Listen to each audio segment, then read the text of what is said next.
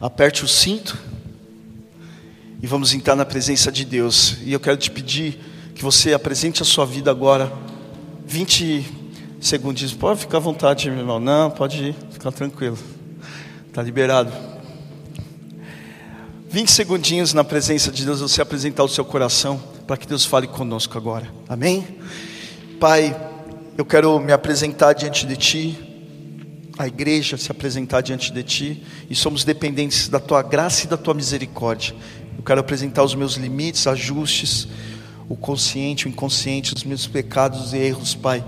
Quero me submeter, Pai, diante de Ti, para que a Tua presença venha.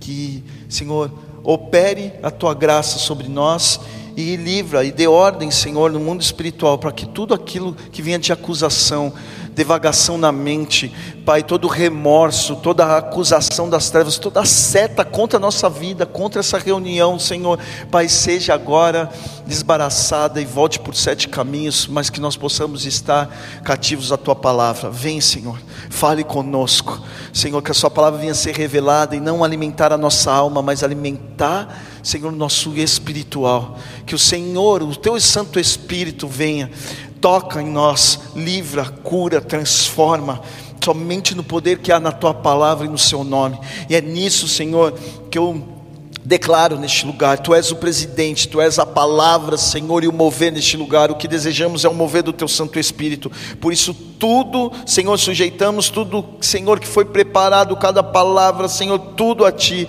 E o que o Senhor permita sair, Senhor, Pai, na minha boca, simplesmente como um instrumento, vem poderosamente. E assim, Senhor, nós desligamos toda palavra almática, mas que venha, Senhor, a Tua verdade, o Teu querer em nós, em nome de Jesus. Amém. Amém, igreja? Amém. Queridos, nós estamos numa sequência que não é normal aqui na igreja, mas Deus deu uma sequência de pregações, de uma série que eu brinquei aqui no Bola Flix, mas uma série aprovados por Deus.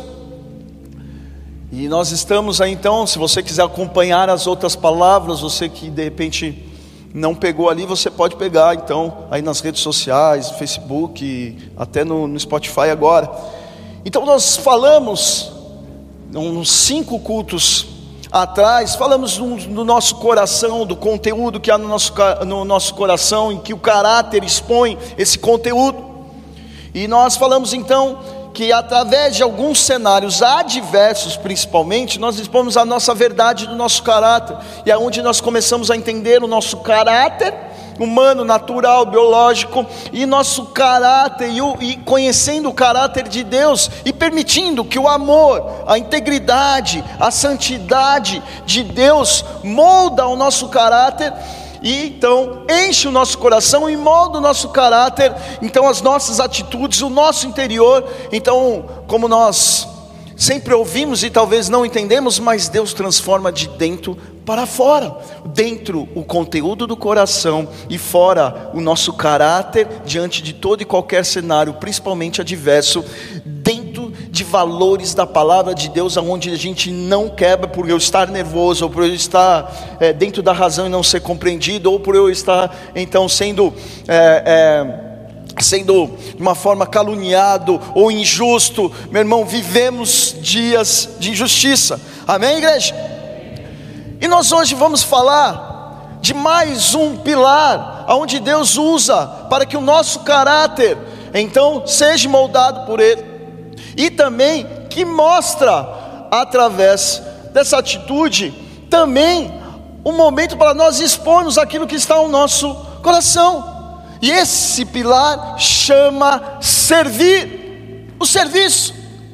Todos nós temos um chamado em comum, cuidar de vidas, todos nós, dependente ou não, meu irmão, você então vai casou, você está tendo uma incumbência teu casamento, você vai cuidar da sua esposa, você vai cuidar em nome de Jesus dos seus filhos, você se tornando pai, está ali.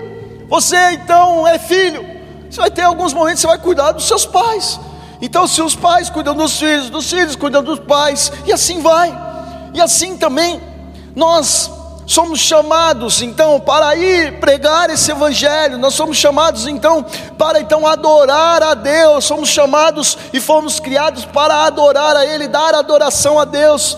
Então todos nós temos esse chamado, todos nós temos então o servir, nós somos criados para servir, a criação aguarda. Então a, a manifestação dos filhos de Deus, como a palavra nos ensina em Romanos. Então nós nascemos e buscamos então o servir. Quantos de nós não estamos buscando um objetivo de vida? Qual profissão que eu quero? Quantos de nós não estamos estudando? Quantos de nós já não definimos isso? Quantos de nós não criamos uma aptidão a tal determinada área? Porque você está entendendo como eu vou então fazer da minha vida, o que eu vou fazer da minha vida? Em outras palavras, sem você perceber, você está buscando a razão.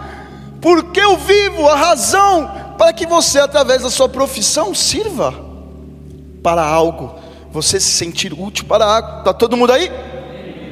Então, assim como nós estávamos falando em em palavras, em cultos anteriores sobre o amor, integridade, santidade, molda o nosso caráter falho para um caráter de Deus, para um propósito a qual Deus te deu. Há uma eternidade dentro de você, há algo específico, há algo pleno de Deus dentro de você, aonde ao descobrir isso, nós permitimos sermos moldados para que então a gente realize a plena vontade de Deus sobre as nossas vidas. Isso, então, o servir também tem a mão de Deus nesse processo todo. É no servir que o nosso caráter também é moldado, é uma parcela importante para que nos torna então um barro moldável na presença de Deus. É nos servir, aonde mostra, meu irmão, onde a gente vai engolir o sapo, a lagoa, o Pantanal inteiro. É nos servir, aonde nós vamos servir, por amor a Deus, aquilo que não é amável aquilo que não é compreendido. Então, se nós não entendermos nosso caráter ser moldado para Deus, nós não vamos conseguir sustentar o serviço, eu não vou conseguir sustentar aquilo a qual eu fui chamado para ser um marido, para eu ser um pastor, para eu for qualquer outra coisa. Se eu não tiver então a presença de Deus e eu ser um, um barro moldado no dia a dia, eu não vou conseguir. Quem é casado? Rapaz, quer ser moldado? Casamento, fala aí, você não foi moldado. Família, quer ser moldado? Família. Qual é a maior treta que a gente tem? Qual é as maiores coisas que a gente tem as maiores decepções, a maior decepção que você vai ter são os próximos, a quem você ama, e, vai dizer que seu filho nunca errou, você nunca errou com seu filho, sua mãe nunca errou com você, mas ali você tem que aprender, ser moldado por Deus e falar, cara, como que eu vou amar? Começa dentro de casa, como nós falamos no testemunho, começa dentro de casa. Mas quando nós entendemos então que Deus faz na nossa vida, mas Ele deseja fazer através da nossa vida, Aí, meu irmão, você tem que ser barro moldado. Porque senão você fala, quem? Por que, que eu vou amar isso aí? Por que, que eu vou fazer isso? já falei cinco vezes e olha lá, ele errou de novo. Se a gente falar isso com o nosso filho, imagina com alguém que a gente nem saiba, ou com alguém então que a gente não tem vínculo nenhum. Só que aí entra o moldar, o servir a Deus, e deixa eu só te dar um, uma referência: Jesus Cristo, Ele te amou não foi você que escolheu ele, ele te escolheu, ele fez tudo, ele morreu na cruz, sem mesmo saber se você quer ou não quer. Ele deixou um caminho e falou: Escolhe, eu sou o caminho, a verdade e a vida. Vinde a mim, pega a sua cruz e venha, siga-me. Ele deixa o caminho. O servir muitas vezes não é o resolver o problema da pessoa, mas é você então indicar um caminho.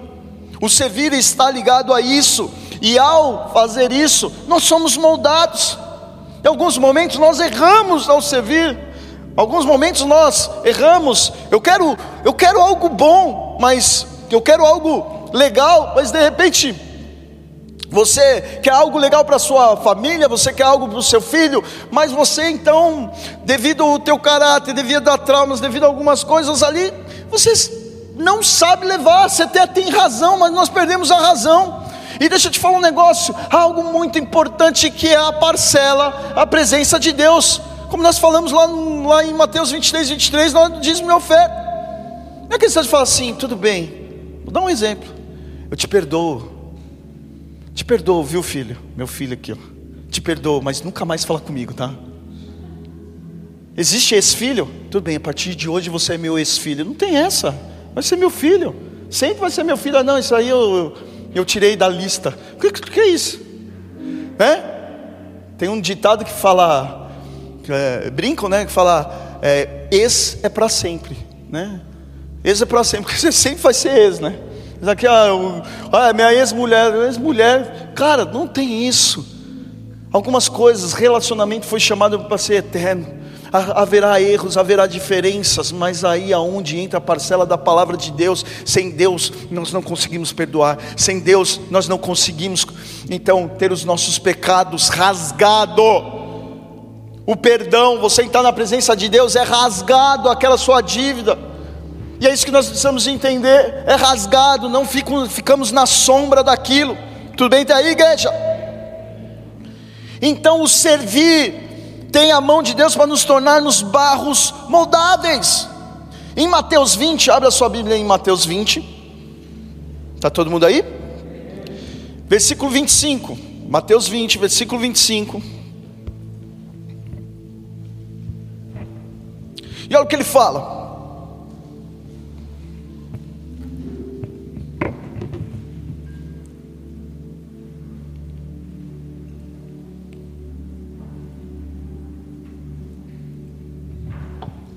A palavra diz assim: Então Jesus chamou e o explicou.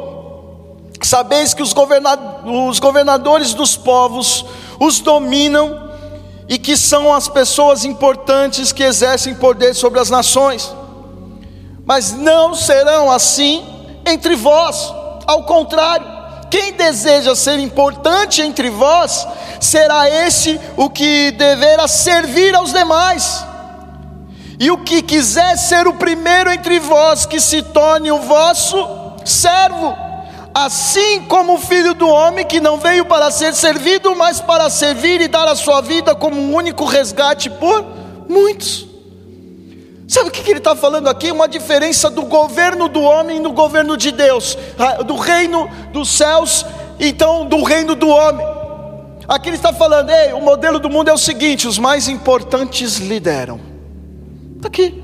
O mais importante é assim: ó, os governadores dos povos dominam as, o, o que são as pessoas importantes que exercem poder sobre as nações. Isso, então, é a questão. Eu sou um servo do cara que é importante. Essa é a visão natural que nós temos.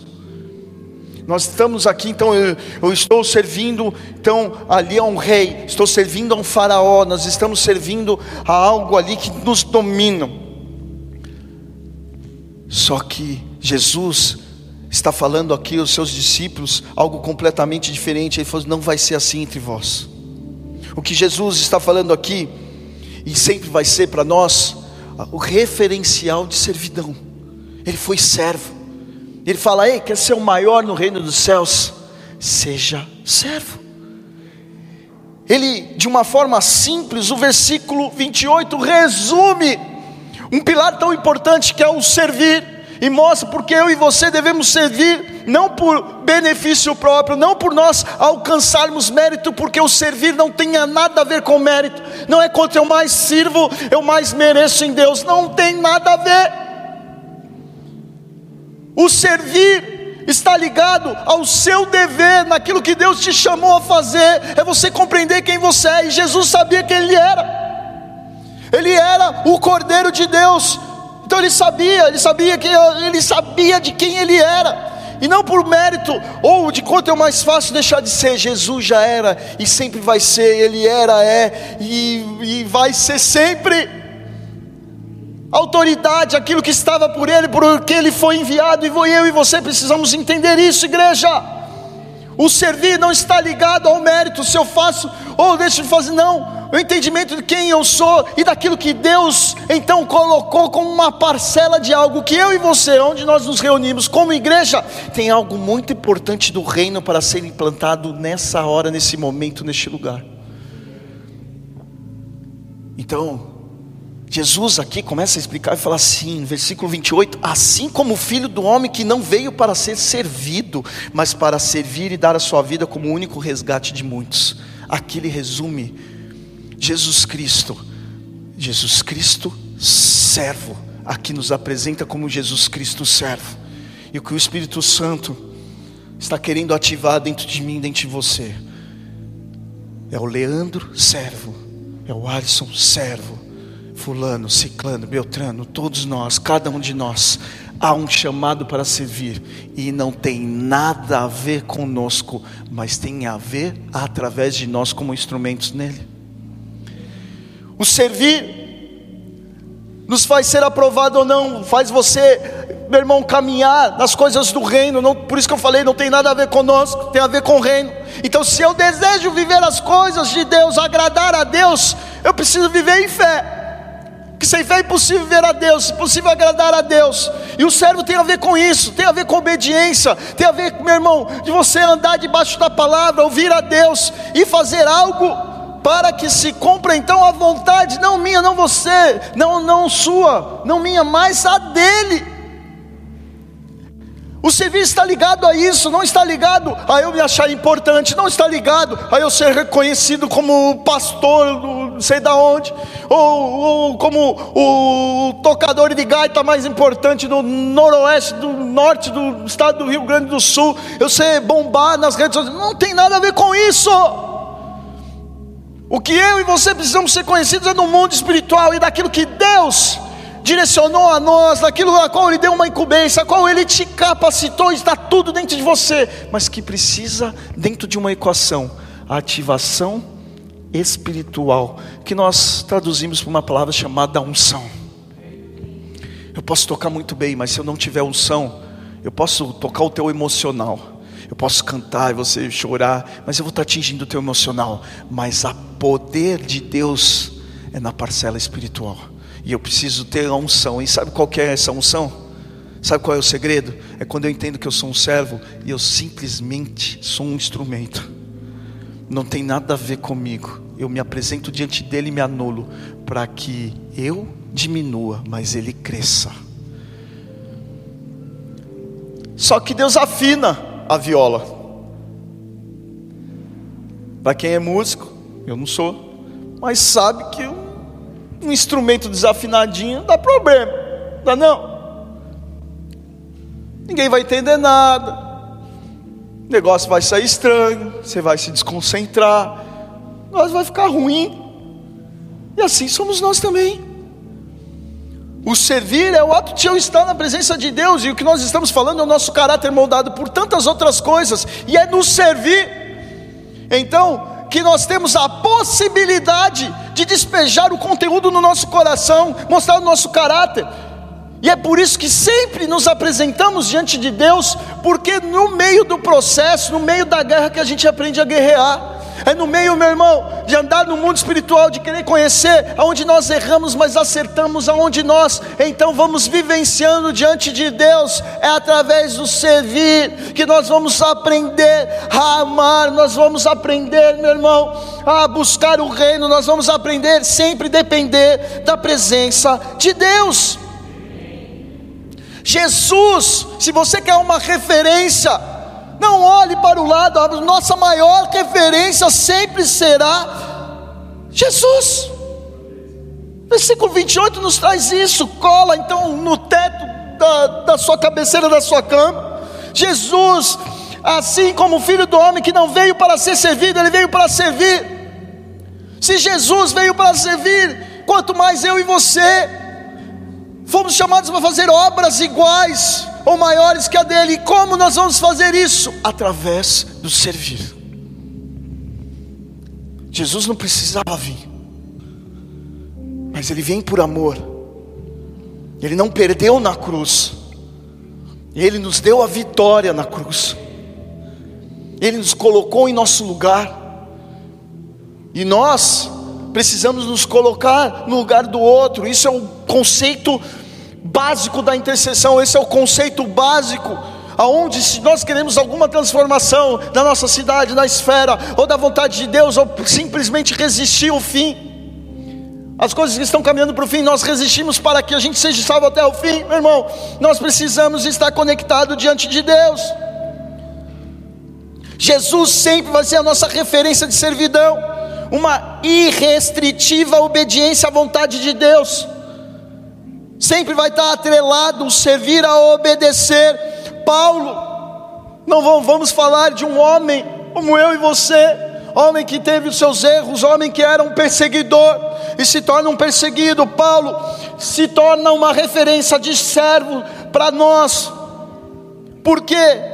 Porque ele chegava ao ponto de se considerar, em algumas, algumas traduções, nem parece a palavra servir, mas Paulo declarava: Eu sou escravo de Jesus. Sabe por que ele falava escravo de Jesus? Palavra forte, fala, ah, eu, eu vou assim, quem quer ser escravo de Jesus, levanta a mão que eu vou fazer uma oração. Ninguém vai levantar a mão. Falei, quem quer ser escravo aí, levanta a mão.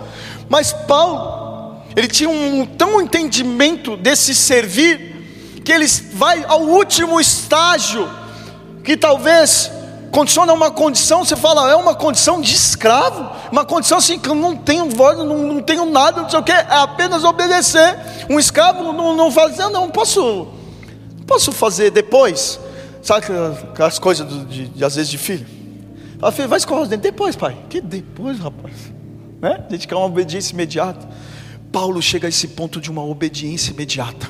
Ao ponto que ele falava, eu queria entrar numa cidade. Olha, olha o ponto que chegava. Eu queria entrar numa cidade, mas o Espírito Santo me impedia. Ele não ia. Eita, andar na vontade de Deus. Todo mundo falando, Paulo, não vai, não vai, que você vai ser preso em Jerusalém. Não vai, não vai, não vai. Fui. Ele ia, porque o Espírito Santo falou para ele que ele ia. Ele sabia que ia ser preso. E por que, que ele chegava lá na prisão e cantava? Porque se o Espírito Santo mandou eu ir, ele vai dar o jeito. Se eu for morrer, ele vai mostrar para onde eu vou, eu tenho convicção de onde eu vou. É andar com fé, com entendimento, com obediência. Ele chega nesse estágio, igreja. Um estágio de servidão. Em Efésios 6, versículo 6. Abre lá.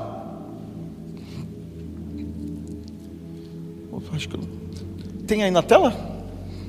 Efésios 6. Deixa eu ler aqui que a minha, minha versão é diferente.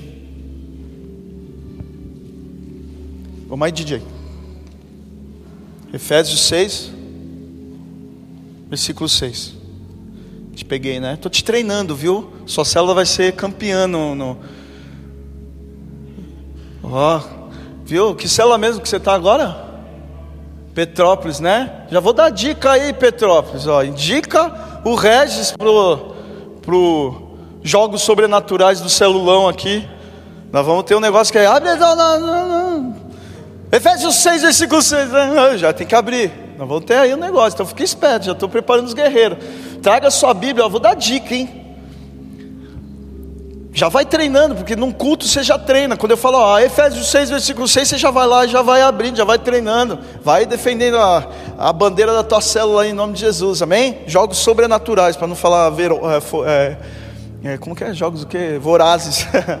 É, tem no celulão, espero vocês aí. Diz assim, ó: não servindo à vista, como para agradar aos homens, mas como servos de Cristo, fazendo de coração a vontade de Deus. Versículo 7. Servindo de boa vontade, como ao Senhor e não como aos homens. E aí tem uma confusão, sabe o que é servir aos homens e servir a Deus?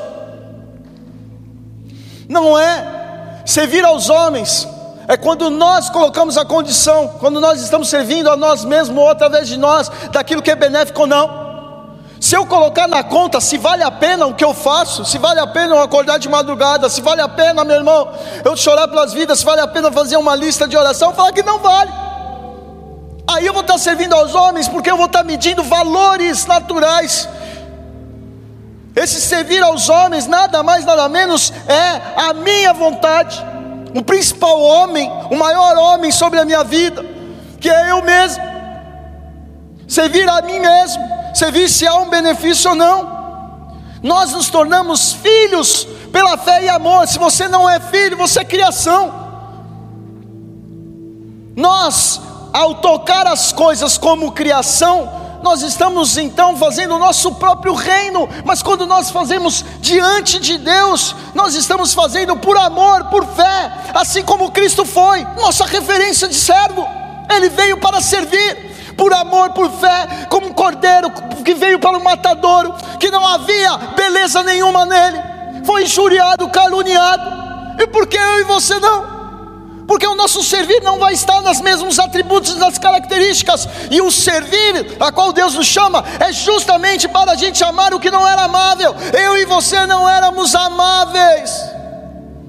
Não tinha amor a Deus, não temos amor ao próximo, não temos nada, e nós nos apresentamos aqui para que Deus venha. Então, aquilo que não era amável, Ele vem com a sua graça, Ele vem com o seu perdão, Ele vem com a sua misericórdia. Nós vamos sendo renovados e aí nós multiplicamos esse amor ao próximo, que não é de nós, é através de nós.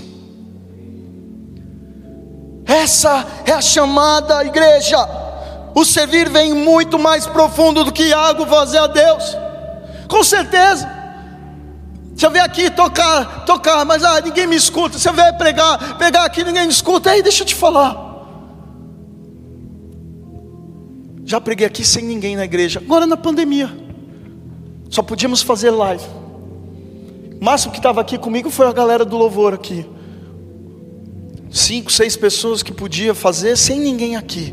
Pregamos e preguei o evangelho como estou pregando agora. Nós tocamos como nós tocamos. Teve um dia que caiu a live.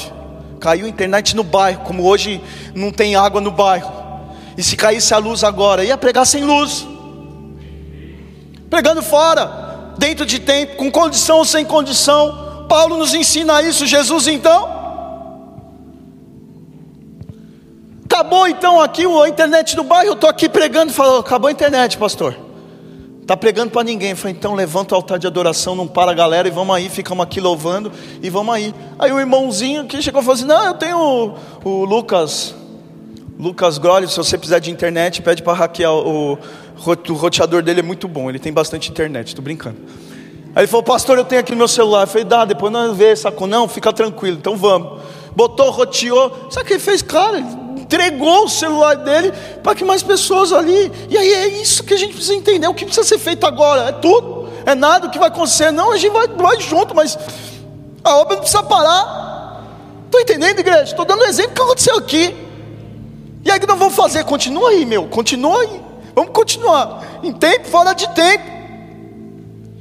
Nos tornamos filhos por fé, por amor, elementos necessários que têm a ver com a nossa obediência, não é uma obediência falsa e uma obediência verdadeira. A obediência falsa é aquela, tá, vou obedecer. Vou obedecer, só que você não tem a, a visão, você não está tendo a visão daquilo que Deus te chamou. Obediência, você fala, tá, eu vou. Tá, não, eu faço. Ah, é uma escala, tá, eu vou na escala. Aí você vem na escala. Não é a questão de você falar, ah, eu na escala, você está servindo a homens. Se você estiver servindo dentro de vocês, você vendo algum valor, aquilo que você está merecendo ou não, mas não entendendo, você está fazendo diante a Deus, apresentando como sacrifício vivo, santo, agradável. Que prazer que houve no ministério de Cristo aos valores humanos? Nenhum. Que valores teve a vida de Paulo? diante dos prazeres que nós buscamos. Não há nenhuma passagem que veja Jesus, meu irmão, buscando valente se vale a pena ou não, sempre ligado à vontade do Pai.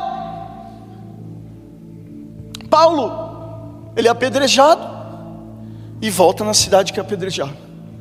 Ele foge de incesto, ele açoitado, prisões, tudo mais para pregar o evangelho e chegar em cidades aonde ele chega numa cidade em Listra, em Cônio, ele é pregado, faz milagres ali e tudo mais. Eles falam: "Oh, se levantou ali Mercúrio" e chamam eles então numa uma, uma divindade que havia, um templo que havia naquela cidade. Ele fala: "É, não é isso não, é Jesus Cristo". Então, de um versículo para outro, ele passa de um cara que estava fazendo, meu irmão, um monte de milagre, como aquele que está sendo perseguido e foi preso. Mas tudo diante do, do, entendimento do servir, ele ia onde Deus determinava. A obediência de Jesus foi a marca de fé em Deus. assim como de Paulo, e assim como deve ser a minha e a sua, a obediência, a palavra de Deus, a obediência não no cenário favorável ou desfavorável, ah, que ser muito ou ser pouco, não em números, mas meu irmão, naquilo que Deus tem no mundo espiritual, entender, buscar e obedecer o ID, amar a vidas. A palavra nos dá, meu irmão, cada alinhado e fala assim: é fácil falar que ama a Deus, mas se você não amar o teu próximo, você não conhece a Deus. Eita. Olha que paulada. O amor tem a ver com o próximo. Amar ao próximo como a si mesmo. Olha que ponto que ele chega. Ele começa a nivelar em você mesmo. Ame ao próximo como a si mesmo. Eita Deus. O que eu quero de bom para mim? Ah, como que eu queria me sentir? Então sabe o que você faz? Faça atrás de você aquilo que você desejaria sentir. Eu falo muito isso da experiência de ser pai. Eu falo que algumas coisas com diante como filho, meu pai viveu dentro do entendimento dele, aleluia, glória a Deus, enfim, mas eu não vivi algumas coisas como filho. Mas hoje, como pai, não é porque eu não vivi e, e meu pai não conseguiu me dar, que eu, como pai, agora não posso dar para o meu filho. A experiência é outra. Eu me coloco. Então há coisas hoje que eu não vivi como filho, mas eu proporciono ao meu filho. Cara, isso é demais. É onde você aprende que dar é melhor que receber. Melhor do que receber é você dar, porque quando você dá, você recebe, você fala aquilo que eu nunca tive, estou proporcionando a outro. E você é transformado e cheio de uma alegria inexplicável. Mas a gente só consegue engolir o orgulho, a vaidade, quebrar isso, ter um caráter moldado por Deus. Porque se eu manter no meu caráter de um filho machucado, de alguém no passado, de um meu irmão, algo que me machucou no passado, seja em qualquer esfera, seja familiar, seja até dentro de igreja, seja meu o que for, se eu não permitir ser moldado o meu caráter por Deus, eu vou levar essa marca para o resto das minhas vidas, porque eu não estou colocando a equação de ser moldado por Deus, o servir, permitir que o servir faça isso. É o que eu sempre falo: Deus, me dê mansidão, me dê, Senhor, calma, me dê domínio próprio. Você acha que Ele vai te ensinar como? Como? Te colocando, então, em Fernando de Noronha, você e os golfinhos.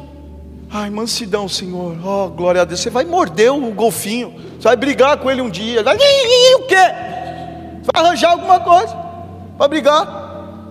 Mansidão, sabe como vai ser? Deus vai te colocar no olho do furacão, vai te colocar no meio de uma confusão onde você fala assim, dobrar o teu joelho e falar assim: Eu dependo da tua presença, e Deus vai te dar graça, você vai engolir, meu irmão, todas as coisas, mas colocando tudo diante de Deus, porque você entendeu uma coisa que resume a obra de Cristo: Ele me justifica. Sabe por quê? Já éramos para ser condenado, já estávamos fora da da presença de Deus. Mas não vivemos na época da lei, se erramos já estamos condenados, assim é a lei. Se você erra alguma coisa, você vai diante do juiz, juiz, culpado. E teremos esse momento, mas Jesus ainda pode ser achado porque ele morreu na cruz, nosso advogado à direita do Pai. Ele ainda nos coloca por nós, ele ainda é nosso intercessor, ele nos coloca diante de qualquer situação das nossas vidas, ele se coloca, sabe por quê? Porque ele é um servo, ele veio não para ser servido, nós não estamos lá servindo a Jesus, ele não, ele que nos serve, ele veio nos servir, ele veio nos levar das nossas maldades, ele rasga as nossas dívidas. Mas ele não vem nos servir no sentido de dar o que ele quer, não, ele veio servir o reino dos céus e proporcionar isso através dele como instrumento para que nós sejamos um instrumento como ele. Essa é a busca da perfeição de um varão, de um varão perfeito, sermos como Cristo, a nossa maior referência, e tudo isso é através do servir. Somos moldados pelo amor, integridade e santidade, e o servir é o meio onde nós colocamos esses atributos em ação, é onde o amor vai ser moldado, aonde a integridade será provada, aonde a santidade, meu irmão, será forjada em nossas vidas. Não adianta só conhecer o amor, saber o que é a integridade, a santidade, se nós não provarmos todas elas, e o provar ela, meu irmão, não há outro meio a não ser no campo de batalha. E no campo de batalha há dois momentos, há dois fluxos que você vai servir, não servir ou de forma ativa ou de forma passiva, ou você agindo, ou você lançando isso sobre a vida de alguém, ou você recebendo isso. Assim é. Se for contabilizar e falar por que, que eu sirvo, se Jesus estivesse aqui, já pensou? Eu brincava com o pastor Hélio, que era amigo de missão, assim como a galera sai aqui, um tocava violão, outro prega, vamos lá para Ijuí, vamos lá para uma cidade, isso aqui, fazer uma célulazinha lá. Como eu falei, essa igreja aqui, ela é uma célula. Então a gente fazia isso, isso há alguns anos atrás. E aí um dia nós estávamos no carro, e ele falou assim, cara, com quem você gostaria de conversar quando você chegasse no céu? Coisa de louco, né? Papo de papo de xarope. E a gente lá, pô, já pensou, pá, ou, a gente podia dar uma rodinha no Adão, né? Dar uma porrada no Adão, né? Tal, curtindo, né? Falando, pô, Adão deu uma vacilada, a gente podia grudar ele na porrada quando chegar lá em cima, né? Coisa de gurizão. E aí ele falou assim, bah. Aí eu falei, falei, bah, queria falar com Paulo, cara. Paulo foi demais, né? Aí ele olhou assim e falou, bah, Leandro, sabe o que eu acho? Pensando aqui, acho que vai ser o contrário. Eu acho que Paulo vai querer falar com a gente, porque ele falou: Cara, eu vivi dias que era assim, assado, tal, tal, tal, tal, tal, mas eu preparei tudo, e aí, como que foi a colheita?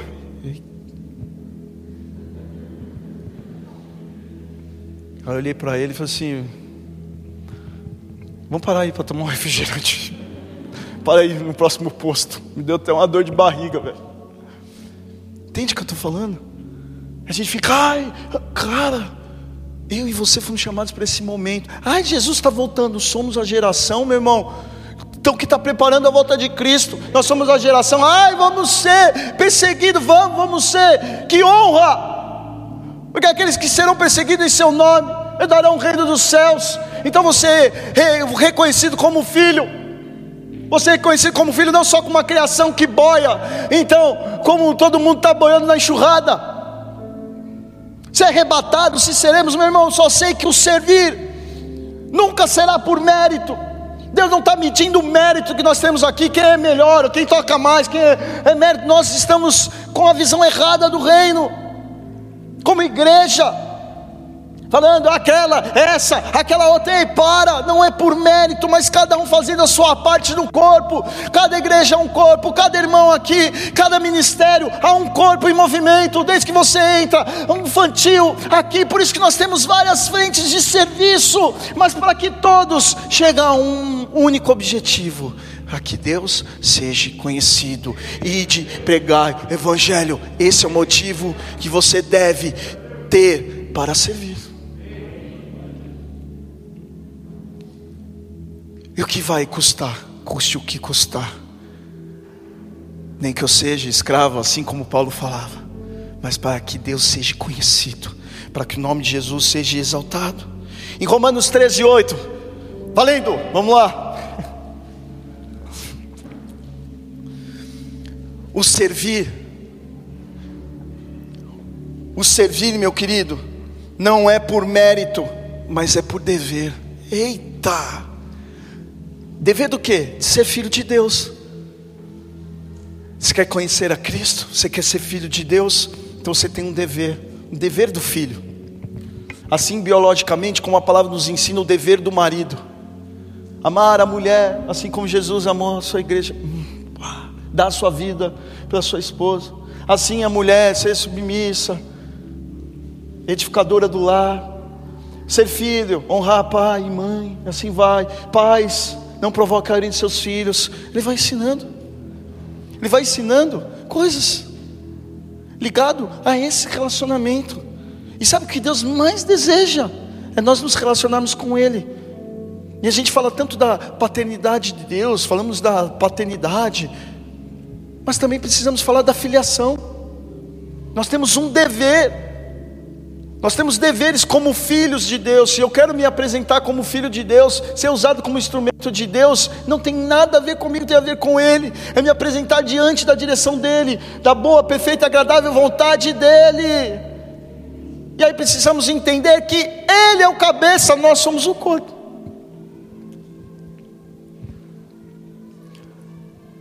O corpo obedece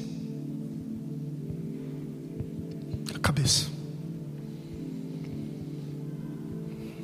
Romanos 13,8 diz assim: A ninguém devais coisa alguma a não ser o amor com que vos ameis uns aos outros, porque quem ama aos outros cumpriu a lei.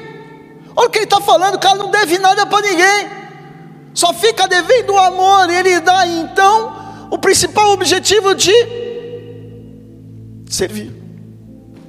A gente sabe por quê? Por amor, não tem outro motivo, não é por dinheiro, não é por fama, não é por nada, não tem o porquê o serviço, não há motivo, a não ser eu dever amor, dever amor todos os dias a uma pessoa, dever amor todos os dias à cidade que eu, em que eu vivo. Eu, meu irmão, por amor, então há um necessitado por amor àquilo. Porque estendemos a mão ao necessitado? Ai, porque ele, eu quero mostrar que eu ajudo. Não é que eu mostro ajuda, é que a pessoa precisa de ajuda. A pessoa precisa de ajuda independente que seja quem deixa de ser. Essa lista imensa de, de, de oração, meu irmão, 80% nem é da igreja. E por que, que a gente ora? Porque eu creio no reino de Deus, eu quero ver cura neste lugar, e só me chegam as informações daquilo que Deus está permitindo fazer, se tirou ou permaneceu, ou fez um milagre, manteve vida ou não. Não é por troca, não é por segundo as intenções, mas é simplesmente para ver o poder de Deus manifestar. Não tem nada a ver com isso, não tem nada a ver com benefício. Não há benefício nenhum a não ser conhecer a Deus, a não ser ver o propósito de Deus na sua vida em execução. Nós somos criados para reconhecer e devolver, esse é o nosso dever. Eu e você fomos chamados para amar ao próximo, e, e a única coisa que devemos dever a este mundo é aquilo que não tem mais nele, que é o amor. O mundo está cada vez mais impossível de amar. As pessoas estão cada vez mais egoístas. O amor está se esfriando. A fé está se esfriando. Esses são sinais do final do tempo, e eu e você precisamos entender que o servir é onde nos conservam diante de Deus, é onde então nos faz, meu irmão, instrumentos afinados de Deus, moldado por eles, moldado por Deus, moldado por Ele. E o nosso dever é esse: reconhecer e devolver o amor que Jesus nos amou. Eu fui amado, então eu, eu sirvo, eu sirvo meu irmão, por gratidão por aquilo que Cristo fez na cruz. Se não acontecer mais nada na minha vida, meu irmão, eu já ganhei tudo. Cristo morreu por mim, me deu a vida eterna, fez eu reconhecer quem é o caminho, a verdade e a vida. Cristo fez isso, me reconciliou com a vontade diante de Deus. É termos e terminarmos aprovados, e não vai ser por quantificação, não vai ser por número, não vai ser por grandeza mas vai ser, meu irmão, pela, pelo amor, integridade, pela busca da santidade, por aquilo que nós então vivemos diante dEle, o servir, é o que você precisa entender, é o ponto inicial para chegarmos a um objetivo final comum de todos nós, que é a adoração. A adoração, meu irmão, através do seu serviço, é o ponto inicial, aonde nós chegamos num fator final comum. Dá glória a Deus. Isso é um culto. Estamos tocando aqui. Mas qual é o fator final? Da glória a Deus. Você chegou lá, tem um atalaia, cuidando lá do seu carro lá fora. E por que, que ele está lá fora? Não está pegando a palavra e tal. Por que, que ele está lá? Porque o produto final de tudo isso, o atalaia, uma pessoa que está cuidando do, do seu filho, uma pessoa que está na cantina deixando um lanchinho quente, se você tiver fome, uma salinha ali para que se você tiver bebê, quiser amamentar, tem ali, e ela tá limpinha, tá isso, tá aquilo, o pessoal da zeladoria ali com todo cuidado, se te der uma dorzinha de barriga, você tem aonde sentar no trono. Você chegar num lugar, você tem um lugar aqui ah, aconchegante, ainda não estamos em todas as condições, mas crendo e fazendo o nosso melhor, creia, esse aqui hoje é o nosso melhor. Temos os nossos limites, mas o objetivo final, aqui, nós não estamos fazendo uma franquia, nós não estamos aqui fazendo um clube, nós não estamos fazendo aqui um grupo fechado, nós não estamos aqui, meu irmão, falando que quem pertence aqui é os 144 mil separados para Deus, que aqui é melhor ou menor.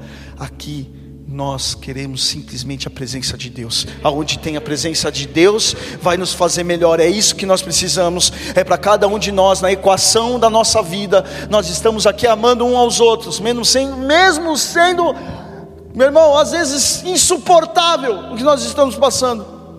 Talvez tem coisas você olhando para o seu pastor que é insuportável. Ah, o pastor é insuportável nisso. Ame, só ame.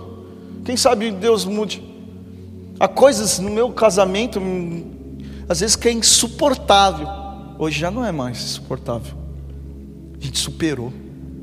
Há coisas no meu ministério que era insuportável. Eu não entendia. Mas sabe por que, como a gente superou? Porque eu permiti meu caráter ser moldado por Deus. E sabe quando isso termina?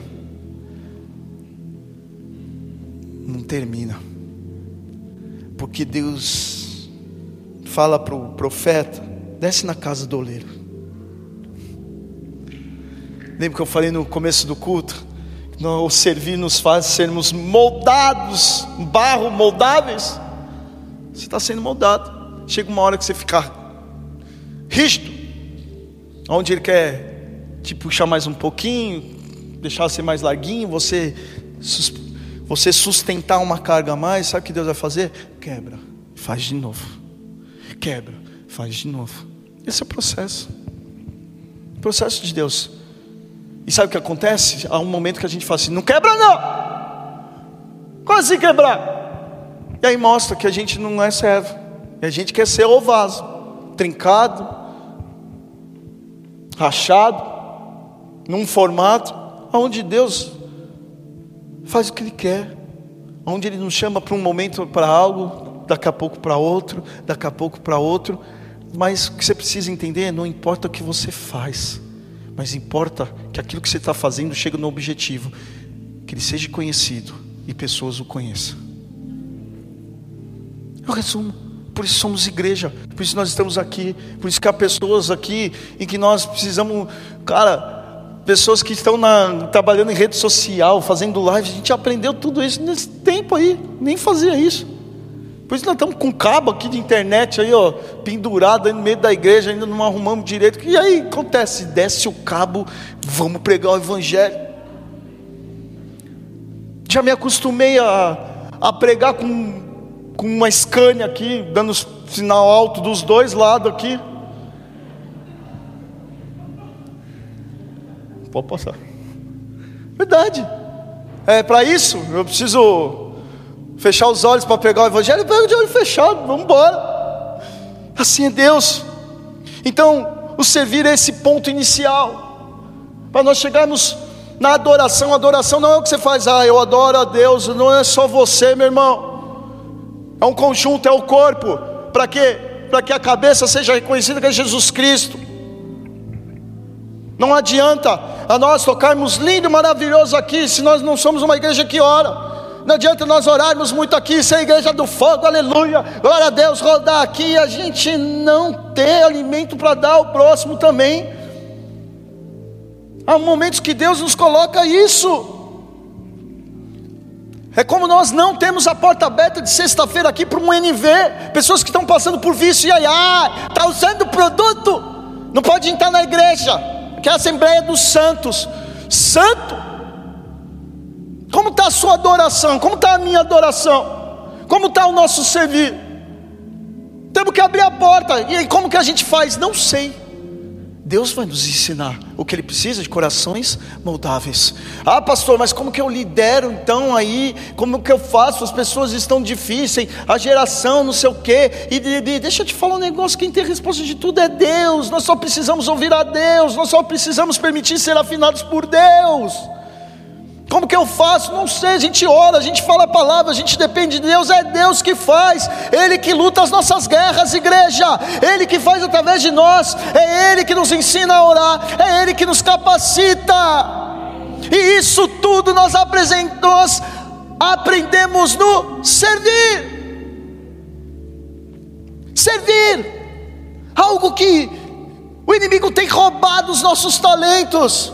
O inimigo tem roubado nos nossos vigores, roubado os sonhos de Deus sobre as nossas vidas, roubado, meu irmão, as nossas características, roubado daquilo que Deus nos fez, daquilo que Deus nos chamou. Quantos de nós não estamos olhando para trás, porque estamos embriagados com o engano deste mundo? Nunca será por mérito você pode fazer o melhor que for na sua força, nunca será suficiente. Você pode ser a melhor pessoa desse mundo, mas se você não conhecer a Deus, você é salvo pela graça, favor não merecido. Não há outro caminho. Você será julgado? Será julgado pelas suas obras, será julgado pelas suas obras como criação, mas você não estará nos direitos dos filhos. Quando eu faço o meu melhor, eu faço o meu melhor, eu faço a minha excelência, mas para que Deus seja reconhecido, nós somos capacitados no sobrenatural a fazer sinais, maravilhas e prodígios que nenhum homem consegue. É onde nós tra trazemos a possibilidade daquilo que era impossível. Não porque somos bons, não porque estudamos, não por isso, não, porque dependemos dEle porque aprendemos ao servir, sermos refinados como ouro, a cada vez nos apresentarmos diante do altar, assim como Jesus se apresentou como um cordeiro, para que eu e você conhecêssemos a verdade, fôssemos mais que vencedores, que Ele fosse então a cura, que Ele fosse então a, a, o sacrifício a qual levou os nossos pecados, da mesma forma é quando nós nos apresentamos diante do outro, nunca será por mérito, seremos salvos por ser filho mas precisamos entender, e o que a palavra nos ensina, que nós seremos medidos como servos. Um pouquinho de escatologia, haverá o arrebatamento da igreja, você está salvo, pela graça de Deus, eu reconheço Cristo sobre a minha vida, legal. Agora você vai aparecer no tribunal de Cristo para receber os galardões. E aí a parábola dos talentos nos ensina: para um foi dar dois, para outro foi para cinco, outro deu, deu dez, e aí? A parábola do talento, não vou porque eu deixar aqui, meu Jesus amado.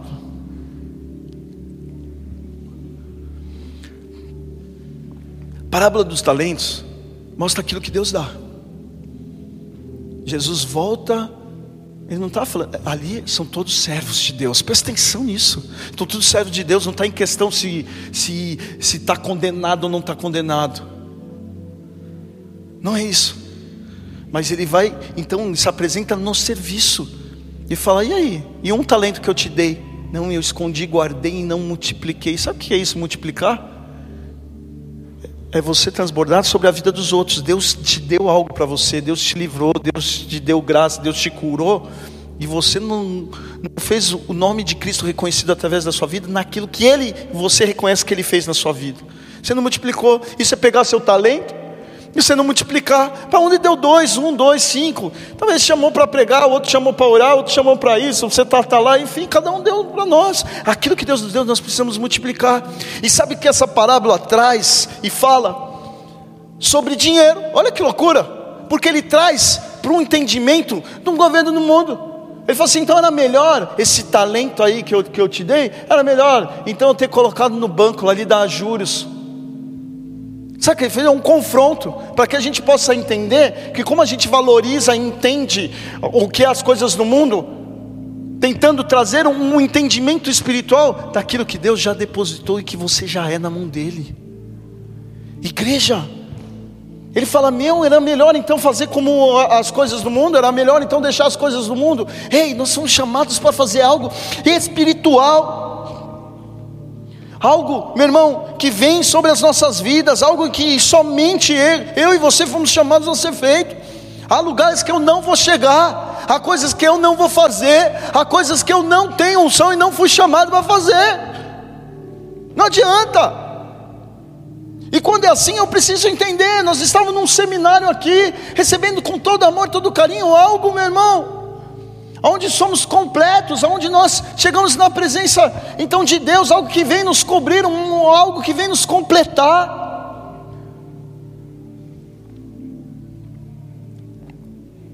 A palavra dos talentos diferencia o servo, ai, do mercenário. Por isso que ele fala: era melhor eu ter dado os meus talentos para o banco. Sabe o que está falando? Você ser um servo mercenário ou ser um servo verdadeiro. É você viver uma obediência verdadeira ou uma obediência falsa. É você entender que o mercenário trabalha por lucro, ele trabalha por ganho, por interesse por conveniência pessoal, para aquilo que é mais fácil, para aquilo que é melhor para ele. Esse é o servo mercenário. É o servo que olha aquilo que ele vai ganhar, mas o servo na qual ele está falando, ei, multiplicou, tudo mais, tal, tal, é aquele que trabalhou, meu irmão, sem querer o retorno, mas por amor, por honra, por multiplicação, por desejar que aquilo que ele recebeu, ele multiplica. Então, para que outras pessoas também recebam. Esse é o verdadeiro servo, que vive então na obediência verdadeira, por honra, por multiplicação, mas por um entendimento maior ainda que nós precisamos entender, porque eu e você fomos chamados a ser servo. Porque aqui na terra é só o espelho daquilo que vai vir na eternidade. Só daquilo que vai vir na eternidade. Em Apocalipse, a gente já está terminando. Aguenta aí. Deixa eu te servir. Mas não quero te servir.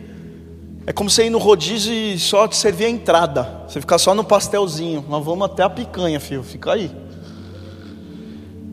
Apocalipse 22. Nada mais, nada menos que o último livro. Pega o primeiro versículo. E a palavra diz assim: vou dar uma acelerada. E diz assim: Então o anjo me mostrou o rio de água da vida que translúcido como cristal fluía do trono de Deus e do Cordeiro, e que passa no meio da rua principal da cidade, de uma a outra margem do rio estava a árvore da vida, que produz doze frutos de mês em mês, e as folhas da árvore servem para a cura das nações. E nunca mais haverá maldição, nela estará o trono de Deus e do Cordeiro, e os servos do Senhor os servirão eles contemplarão a sua face e o seu nome estará sobre as frontes sobre as frontes dos teus servos. Assim já não haverá noite, nem necessidade, necessitarão de luz, de candelabros, nem da luz do sol, pois o Senhor Deus os iluminará e eles reinarão para todo sempre. Apocalipse 22, nada mais, nada menos, descrevendo o que é a eternidade. E ele fala: Ei, olha que lindo haverá uma árvore com fruto para cada mês, a sua provisão de cada mês da sua vida, e está falando as folhas serão a cura para as nações, ele falando de toda a providência, de tudo que nós precisamos, mas mais do que isso, ele fala sobre os tronos, mas no versículo 3 ele diz: Nela estará o trono de Deus do Cordeiro, e os servos do Senhor o servirão. Se nós não subimos seremos aprovados e subimos diante de Deus, entendendo que é o servir, você não vai conseguir servir Deus pela eternidade, você não será aprovado. Estão entendendo, igreja? Se nós não colocarmos essa parcela, não entendemos e vivemos, meu irmão, para dar a glória a Deus em tudo que nós fazemos, quando chegar na eternidade, nós não chegaremos na eternidade. Porque nós serviremos a Ele, estará estampado na fronte. Deixa eu te perguntar, está estampado, versículo 4: Eles contemplarão a sua face e o seu nome estará sobre as frontes dos teus servos.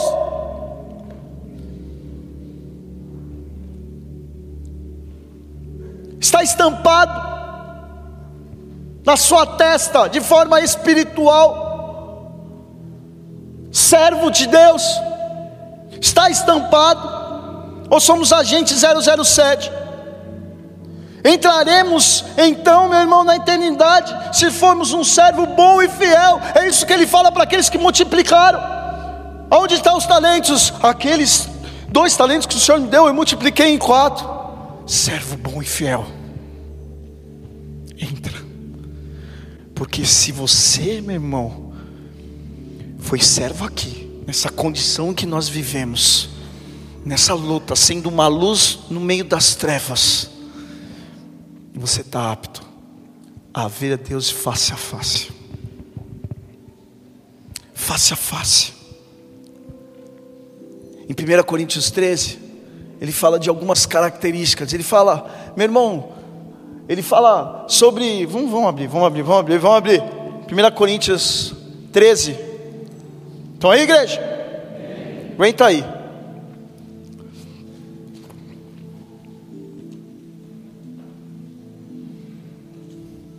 Se você não aguenta receber, imagina dar, né? Então aguenta aí. Recebe aí e vamos que vamos. Versículo 12 diz assim: 1 Coríntios 13, versículo 12: Agora, portanto, enxergamos apenas um reflexo obscuro como um de um material polido, entretanto, haverá o dia em que veremos face a face. Hoje, conhecemos em parte, então conheceremos perfeitamente da mesma maneira como plenamente sou conhecido. Sendo assim, permaneçam até o, até o fim. Esses três: a fé, a esperança e o amor. Contudo, o maior deles é o amor. Sabe o que está querendo dizer aqui? Se você estudar depois, primeiro, 1 Coríntios 3 está falando do amor, e é o que nós estamos batendo aqui. Está falando do amor, e ele fala: algumas coisas vão passar, as profecias passarão, mas sabe o que vai permanecer? O amor, a fé, a confiança em Deus. O que ele está querendo dizer com tudo isso? Que nós vamos, vamos ser salvos, vamos ser salvos, mas o que vai permanecer para que a gente continue servindo a Deus pela eternidade? O amor que nós teremos por Ele. Qual é a função dos anjos? De nos servir. Dá ordem aos teus anjos ao nosso favor. Anjos são eternos servos, por ordem de Deus, na qual que eu creio que um dia também chegaremos a esse entendimento e seremos servos pela eternidade, a presença em favor, em exercício daquele que é o Rei dos Reis sobre as nossas vidas. O verdadeiro servo não deseja para si. O maior erro foi um anjo desejar para si mesmo. De parar de servir a Deus e servir a si próprio. É nós pegarmos as coisas de Deus e servir a nós. É nós queremos medir o nosso sucesso, medir as coisas para nós. É nós pegarmos as coisas de Deus para nós. Um servo verdadeiro não deseja para si, mas eleva o nome de Cristo. Um servo de Cristo está ligado ao anonimato, não ser reconhecido, não ter recompensa, não ter privilégios. Isso está ligado a ser um servo de Deus. E fazer e não ser lembrado. E isso não perturbar ele. Cristo veio para os seus e não foi reconhecido. Cristo veio para os seus. Ele veio no anonimato, nasceu numa manjedoura, não nasceu vindo já de cavalo branco, não, ele vai se apresentar, mas ele vem então num anonimato, ele não veio sendo conhecido pelos seus, não houve recompensa e nem privilégios em seu ministério terreno, não houve, apenas a dependência de Deus, ele não foi lembrado. Por muitos, nós estamos tentando recordar quem Ele é a todo e qualquer momento, e tudo que Ele fez, ele não ficou perturbado. Todo e qualquer momento. Em João 3,30 diz: é necessário que ele cresça e eu diminua, que ele cresça e eu diminua. Somos levados ao matadouro todos os, os dias, assim como Cristo foi levado. E essa, meu irmão, é o entendimento. Deus nos chama, meu irmão, para crescer para baixo, não para cima. Por isso que a palavra no Salmo 1, meu irmão, diz para que nós sejamos como árvores plantadas junto ao ribeiro. E sabe que Deus precisa de mim, de você, que nós tenhamos raízes. Não está ligado ao acima, ai como é frondosa, como meu irmão é aparente o teu mistério, como você é lindo, maravilhoso, quantos frutos na sua vida, se não tiver raiz, porque qualquer ventinho, qualquer chuva vai te, vai te derrubar, vai te derrubar. Nós crescemos para baixo, onde não vemos, mas aonde há estabilidade, aonde há nutrientes, aonde há o sustento, aonde vai fazer nós permanecemos, como o Salmo diz, no tempo e na estação própria, nós vamos dar os frutos que precisa dar, mas as nossas folhas nunca cairão, nós seremos prósperos Ser próspero é nunca perder a presença de Deus, independente de que estação que você está vivendo, inverno, outono, verão, primavera, não sei a estação a qual, que fruta que você é, aonde você dá a sua colheita, mas você precisa passar para o verão para colher no inverno, meu irmão, passar para o inverno para colher no verão, a toda e qualquer estação o fruto está sendo produzido. A todo e qualquer momento, então é necessário que nós crescemos para baixo, termos raízes, e o servir é o que nos faz crescer para baixo, para que aquilo que vem através das nossas vidas, Deus seja reconhecido. Deus deseja que tenhamos raízes dispostos a servir em todo em qualquer tempo, em toda e qualquer estação, todo e qualquer cenário, toda e qualquer situação, como árvores juntos a esse ribeiro, e todo e qualquer cenário contra nossas nossas vidas, que nada faça cair, mas que nós permanecemos, que demos frutos e frutos permanentes.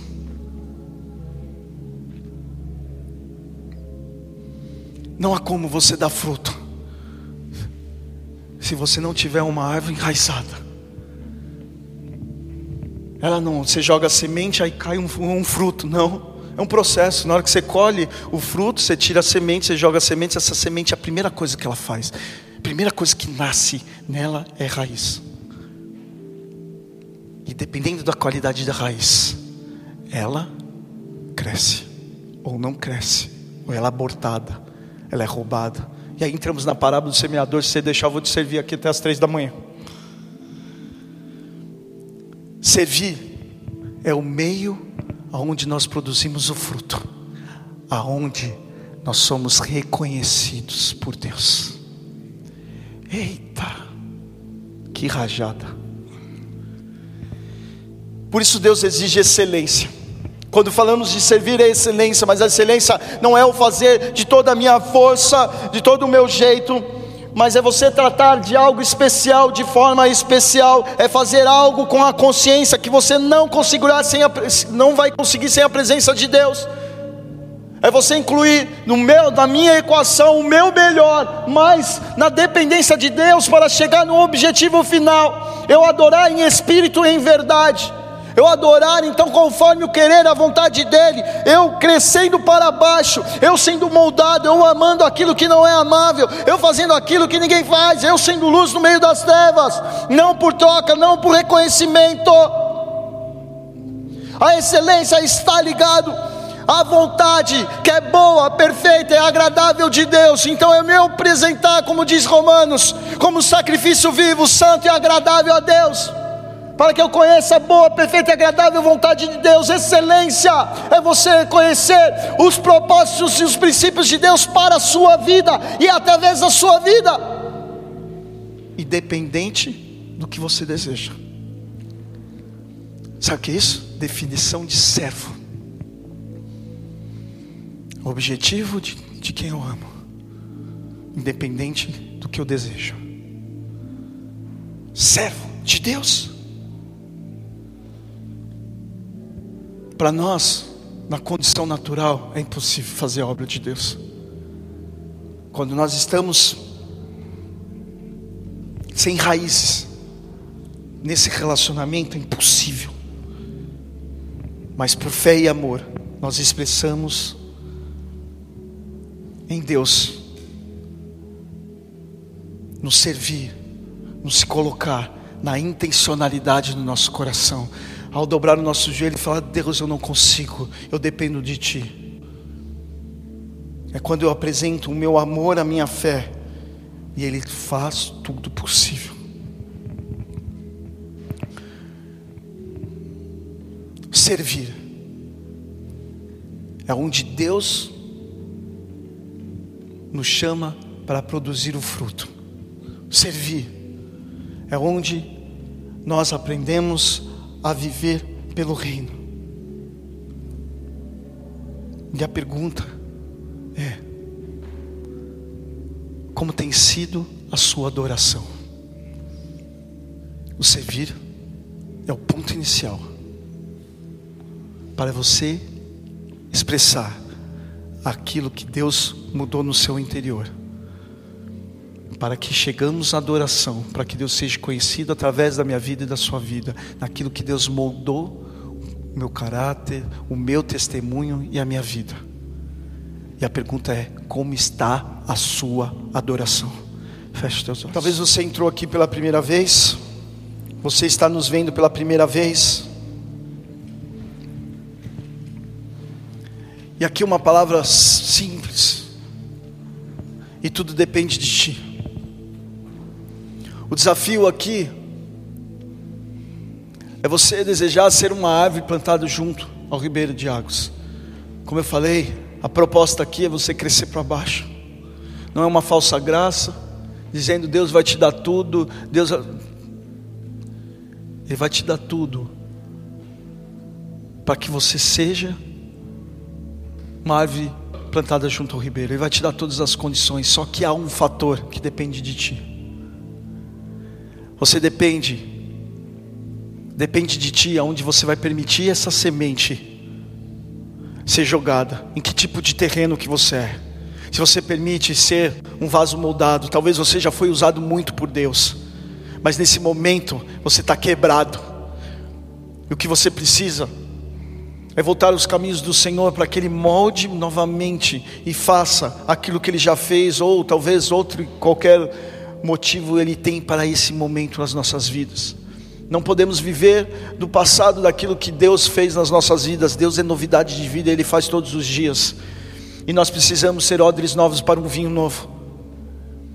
Talvez você nunca viveu nada parecido, e talvez, meu irmão, você pode ter recebido a palavra na, na sua alma, na enganação, e nós estamos, nós estamos falando de religião, nós não estamos falando, meu irmão, de práticas religiosas, nós estamos falando de Jesus Cristo, nós estamos falando do nome sobre todo nome, nós estamos falando do poder que há no mundo espiritual e que vive nas nossas vidas, estamos falando de Jesus Cristo aquele que foi o Cordeiro de Deus, aquele que veio nos trazer a paz, que levou os nossos pecados, as nossas enfermidades. E se você deseja verdadeiramente escrever, permitir que Ele escreva a sua história. Isso só depende de você, não é palavras de persuasão. Você não é obrigado a fazer essa oração. A sinceridade do seu coração não tem como eu medir. Você pode repetir agora uma oração se você quiser ou não, meu irmão está ligado ao teu coração, à intencionalidade do teu coração. E se você deseja viver, servir a Deus, fazer Ele como seu único Senhor, Salvador da sua vida, Ele ser o cabeça da sua vida, e você permitir ser moldado por Deus, para que você viva, meu irmão, não para homens, não servindo o que os outros fazem, não servindo a você mesmo, o que você acha que é o Evangelho, não servindo a uma religião, mas servindo para aquilo a qual Deus chamou. Se você deseja, põe a mão no seu coração e faça uma oração. Você que esteja em casa, você que esteja aqui, e você deseja declarar Jesus Cristo como seu único, suficiente Senhor e Salvador, entregar a sua vida a Ele, por livre, espontânea vontade, não, não por pressão. Repete assim comigo, Pai Nessa noite, Eu apresento a minha vida como barro que deseja ser moldado pelas tuas mãos. Eu quero declarar que Jesus Cristo é o meu único, suficiente, Senhor e Salvador na minha vida.